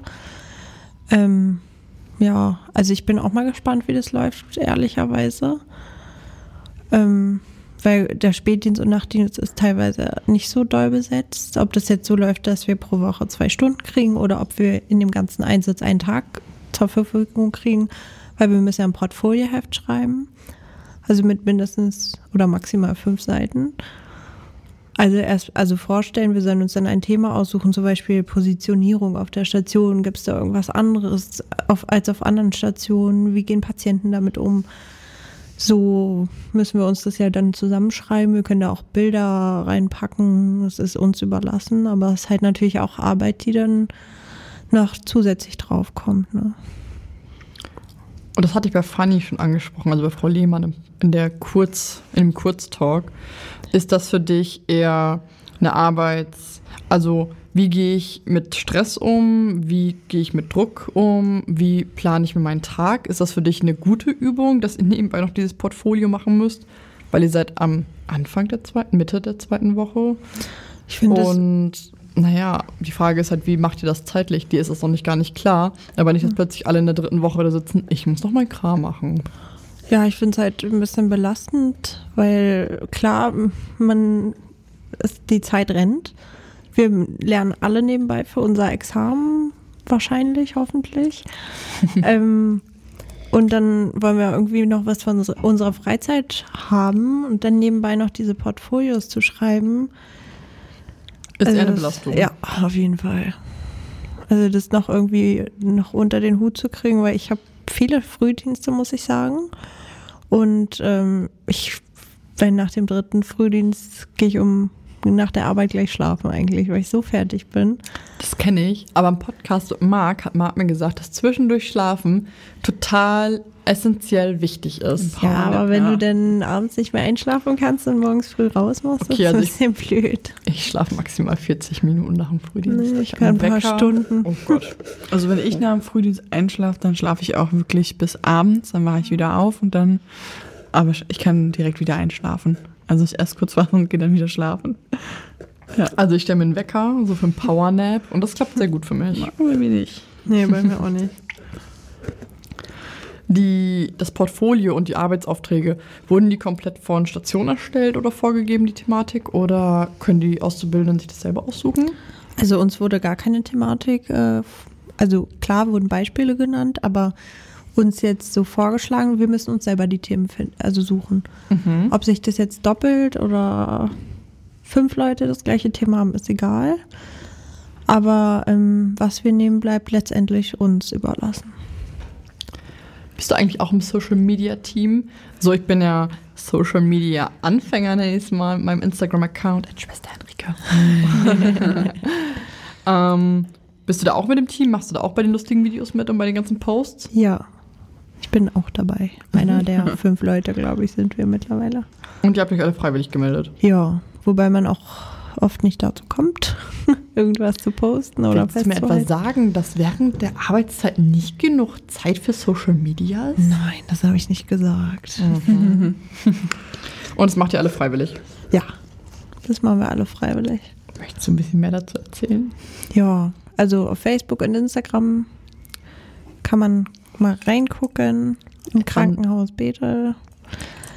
Ähm, genau, da ist halt unser Stationsalltag, unsere anfänglichen Probleme, unser Beginn, so der Wochenabschluss. Das kann man da alles finden, sich da mal einen Überblick verschaffen, wenn man Lust hat. Gibt auch mal ein paar Gedichtchen Genau, oder wie man sich vorbereitet. Wie man sich vorbereitet für den Nachtdienst. Ja, ein ganz cooles Video dabei. Ja, Die Videos sind schon sehr cool, die Stories sind auch sehr cool. ja, Ja. auf jeden Fall. Ähm, ich gucke mir das total gerne an, weil es liegt vielleicht auch in meinem Alter, aber ich finde so Social Media und so diese TikToks und so, ich finde das Total. schon cool anzusehen und finde das witzig, dass sich Auszubildende da dran trauen und sagen, hey, ich habe da Bock drauf, ihr Ja. müsst das ja nicht machen, euch zwingt ja keiner letzten Ja. Endes. Ähm, und dass sie sagt, okay, ich will jetzt dieses aufwendige Video machen oder so, das finde ich ziemlich cool, dass da so viel Begeisterung hinterhängt. Ja, weil auch sehr wenig eben im Social Media darüber berichtet wird, Ja, wie der stimmt. Alltag so ist. Und wenn man da vielleicht auch mehr reinschauen könnte, könnte sich der eine oder andere sicher vorstellen, auch mal da die Ausbildung zu machen. Werbung mit Seele und Sachverstand. Ihr wisst es selbst, wir machen keine kommerzielle Werbung, aber wir werben für gemeinnützige Organisationen und ihr Tierfreunde habt uns natürlich auch eine mitgebracht. Ja, das Stronneparadies. Darüber habe ich tatsächlich auch meinen Hundi. Und da werden ganz viele Tiere aus Rumänien, aus dem Hört ihr das? Ja. Hup, hup, Hubschrauber. Da gibt es auch einen Song zu, oder? Ja. Ja, Den packen wir in unsere Playlist. Hup, Hup, Hup, mach den Schrauber, At, Schrauber, bei. Spotify, at gepflegte Liste, da findet ihr den Hubschrauber-Song ab jetzt drin. Also, also. ja, wir haben uns das Stronneparadies überlegt, ähm, da ich da meinen Hund auch her habe. Und sie kommt aus Rumänien, aus so einer Tötungsanstalt. Da werden die Straßenhunde halt gefangen. Und nach zwei Wochen werden die halt dann sozusagen eingeschläfert. Und da werden die halt auch gerettet und hier aufgepöppelt und vermittelt. Und auch mit ganz vielen anderen Tieren. Die helfen da einfach, egal welche Tierschutzorganisation, einfach spenden, weil die Tiere nicht für sich reden können. du sagst, du hast selber einen Hund von dort adoptiert. Ähm, findest du, dass solche Hunde aggressiver oder andere Probleme mit sich bringen als irgendwelche Rassehunde oder gezüchtete Hunde, die ja auch Probleme mit sich bringen? So ist das ja nicht. Ja, also tatsächlich, ähm, mein Hund hat länger gebraucht, eben eine Bindung aufzubauen. Die ist, hat, die ist es nicht gewohnt gewesen, an der Leine zu laufen oder auch gestreichelt zu werden. Aber jetzt ist sie wirklich so ein verschmuster Hund. Also die tun das ganz anders wertschätzen. Futter zu haben, Liebe zu bekommen. Ja, Das klingt super, super schön. Auf der Seite solltet ihr auf jeden Fall bei- vorbeischauen. Und weil ihr zwei da seid, habe ich natürlich auch etwas sehr tiernahes ausgewählt. Und zwar die Seehundstation am Norddeich. Ich komme ja aus Niedersachsen und der Norddeich ist da, naja, um die Ecke, sage ich mal. und in dem Projekt geht es darum, dass ähm, verletzte oder verwaiste Seehunde ähm, und Kegelrobben, um die wird sich gekümmert, die werden unterstützt was Futter angeht, Verletzungen angeht. Ich habe da lange eine Robbe unterstützt, die eine Flossenverletzung hatte und nicht richtig schwimmen konnte und dadurch nicht so viel Futter erhielt wie andere Robben vor Ort. Und dann wurde die einfach einmal im Monat zu dieser Station gelockt, bekam dann die Unterstützung ernährungstechnisch, die sie benötigte. Und das wurde dann, also ich habe dafür bezahlt, aber man kann auch allgemein einfach spenden oder man sich die süßen Robbenbabys da angucken. Und auch vor Ort gibt es eine kleine Station, da kann man sich das anschauen, wer ist da gerade drin an Robbe oder auch an Seehund oder an Kegelrobbe. Dann kann man sich die angucken. Die haben dann ein richtig großes Schwimmbecken und sobald die fit genug sind, dürfen die wieder nach draußen ins Meer und das funktioniert richtig, richtig gut. Und es ist einfach ein ganz, ganz tolles Projekt, ganz tolle Menschen. Und die, Vie die Tiere würden letzten Endes sonst wahrscheinlich nicht überleben. Ja. Und jetzt durch Corona sind sie natürlich massiv vom finanziellen, finanziellen Ruin bedroht, Ja. da sie nicht mehr aufmachen können. Die, viele Einnahmen sind durch diese Robben, ja nicht Show, sondern dieses Robbenansehen vor Ort. Wie funktioniert das? Wie werden diese Tiere gefüttert und versorgt? Und da das mit Corona nicht stattfinden kann, viele, das ist eine Art, ja, es ist kein Park, sondern dieses Freiwassergehege nicht aufhat, um sich das unter Wasser anzusehen, ja, da sind einfach keine Einnahmen. ja. Und wenn da gerade Spenden fließen würden, wäre das natürlich ein Träumchen für die. Hört sich auf jeden Fall auch sehr gut an. Solltet ihr reinschauen. Story Lotto.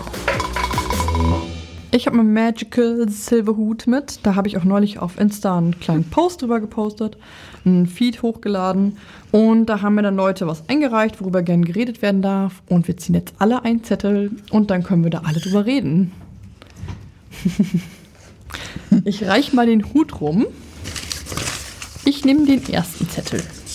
So.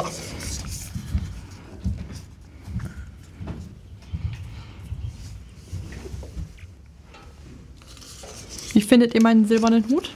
Der ist auf jeden Fall sehr stylisch. Siehste. Finde ich auch. Ich trage den sehr gerne. Wer will anfangen? Dann fange ich an. Die Pflegeausbildung ist wie eine Achterbahnfahrt. In meinem Berufsschulunterricht bin ich sehr fleißig und engagiert. Anatomieunterricht, Infusionstherapie und Verbandswechselschulung.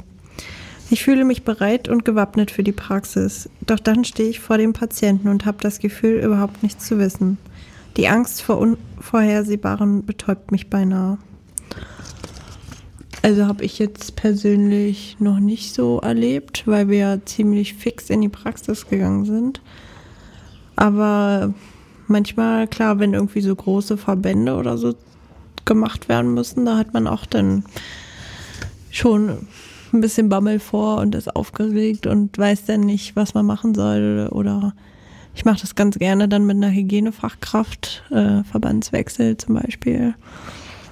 Ansonsten fühle ich mich ehrlicherweise nicht so. Also klar, es ist eine Achterbahnfahrt, aber jetzt eher so von den Gefühlen her.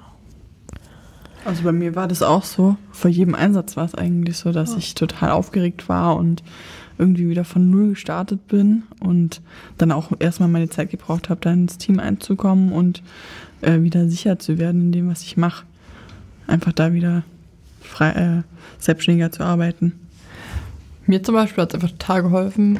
Ich habe einmal tief ein- und ausgeatmet und dann einfach ganz normal mit dem Patienten geredet. Und dadurch, dass dann diese normale Stimmung im Zimmer herrschte, war für mich auch absolut klar, was zu tun war. Und sind wir mal ehrlich, selbst wenn ich heute noch nicht weiß, wie etwas geht, weiß ich genauso gut, dass es gut ist, ehrlich dem, äh, dem Patienten gegenüber zu sein und zu sagen, hey, ich sehe das gerade irgendwie das erste Mal. Ich würde gerne Kollegin dazu holen und sie um ihren Rat fragen und dann geht man das gemeinsam an einem Team, weil dafür ist man letzten Endes auch ein Team. Finde ich da ganz, ganz wichtig, dass man sagt, okay, ich kann vielleicht etwas gerade nicht und ich hole mir Hilfe und ich weiß, wo ich mir Hilfe zu holen habe. Ja. Ich würde meinen nächsten Zettel einfach vorlesen. Ja. Auf Station kann es zu Todesfällen kommen. Darauf hat mich mein Praxisanleiter vorbereitet und ich war mir dessen auch stets bewusst. Sich im Nachhinein aber mit dem Verderben des Körpers eines Patienten auseinanderzusetzen, hat mich dann doch etwas mitgenommen. Und da muss ich sagen, bin ich halt gar nicht so betroffen von.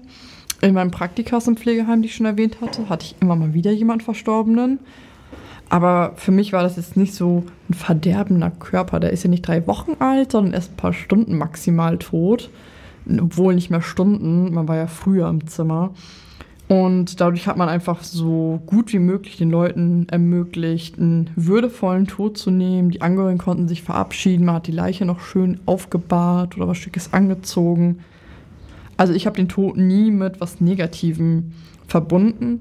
Liegt vielleicht auch daran, ich bin ja katholisch, dass ich persönlich glaube jetzt schon an den Himmel und dass die Seele weiterlebt und letzten Endes die Erinnerung an jeden lebt ja auch in uns weiter. Ich kann mir nicht vorstellen, dass es einfach vorbei ist. Aber das ist, glaube ich, mein persönliches Ding. Ja, also ich denke auch, dass äh, ich hatte da auch keine ähm, Berührungsängste, sagen wir so. Die sind gestorben und es ist dann wie, als würden sie schlafen und ist auch für viele einfach eine Erlösung. Und gerade natürlich alte Menschen, da ist es einfach absehbar. Also für mich ist es dann was Schönes, also dass sie dann einfach gehen dürfen. Auch schön, dass du da sagst, ja, Erlösung. Manche quälen sich ja wirklich Ja. bis in den Tod hinein. Und das tut mir dann schon unglaublich leid für die Leute, dass man es denen nicht erleichtern darf, nicht erleichtern Ja. kann. Und dass sie da jetzt einfach durch müssen. Mm, Dann wiederum ist es natürlich auch was Positives, wie du schon sagst. Ja. Was Äh, steht denn auf deinem Zettel? Also, äh, Dienstplätze sind einfach nur die Hölle. Teilweise habe ich viele Schichten hintereinander. Dann wiederum werde ich so unterschiedlich eingeteilt, dass ich mich nicht an ein Team gewöhnen kann. Das bleibt der Teamgeist irgendwo total auf der Strecke. Ja, also bei mir ist der Dienstplan eigentlich immer super geschrieben. Ich habe am Stück so fünf, sechs, sieben Tage mal Frühschicht. Dann habe ich wieder frei, also eigentlich nur so am Stück.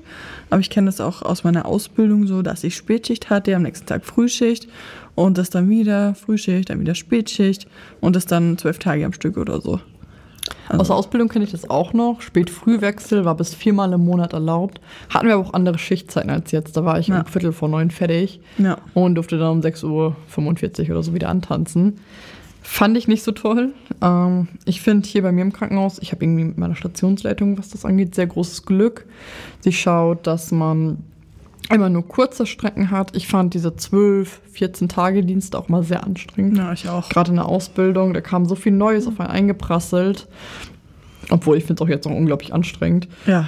Ich glaube, ich habe nie mehr als acht Dienste maximal am Stück. Wie ist es noch in der Ausbildung? Also ich hatte auch schon, ich glaube sogar im ersten Einsatz, zehn Dienste fast am Stück. Ja. Ja, nur Frühdienste.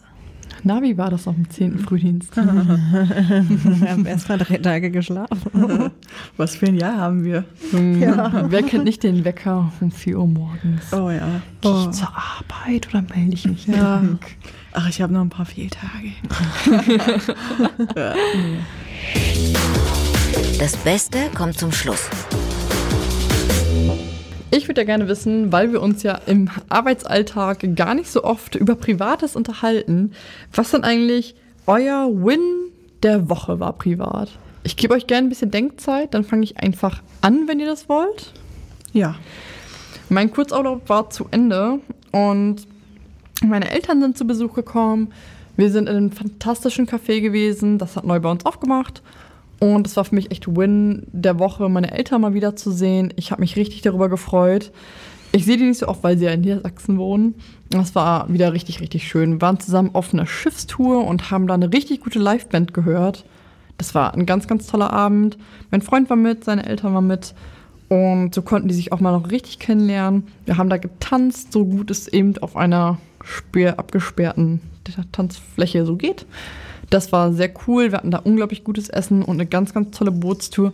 Und am Ende gab es ein umweltfreundliches Feuerwerk. Nämlich so ganz, ganz klein auf dem Schiff etwas selbst. Ähm, und nicht so groß CO2 ausstoßend. Das war ganz schön.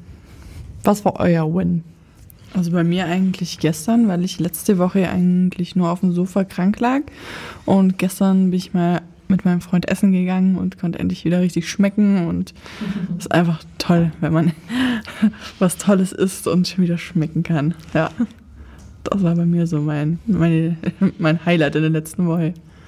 Ja, bei mir war es eigentlich, ja, ich und mein Freund, wir hatten ähm, vor zwei Monaten einen Autounfall mit einem ziemlich großen Schaden. Wir waren nicht schuld und es hat sich halt so rausgezögert alles und äh, jetzt haben wir endlich Recht bekommen und das Geld ausgezahlt bekommen für das Auto. Oh, Und, äh, super. Das war echt ein großer Win. Glaube ich sofort, gerade wenn es so ein großer Schaden Ja. ist. Oh, Wahnsinn. Freut mich sehr für euch, wirklich. Sehr cool. Ich danke euch, dass ihr beide mit mir geredet habt für das super Essen, das ihr euch gewünscht habt und den fantastischen Bubble Tea. Und ich freue mich, euch auf Station mal zu sehen und dann auch über Privatkram schnacken zu können und nicht nur über berufliches. Ja, Ja. danke auch dir für diese tolle Erfahrung. War wirklich mal was Neues. Ja, und für das coole Auto hier. Ja, für meinen gern. tollen Teddy. Also, ich spring gleich ins Bett. Ich auch. Erstmal mit dem Hund raus, ne?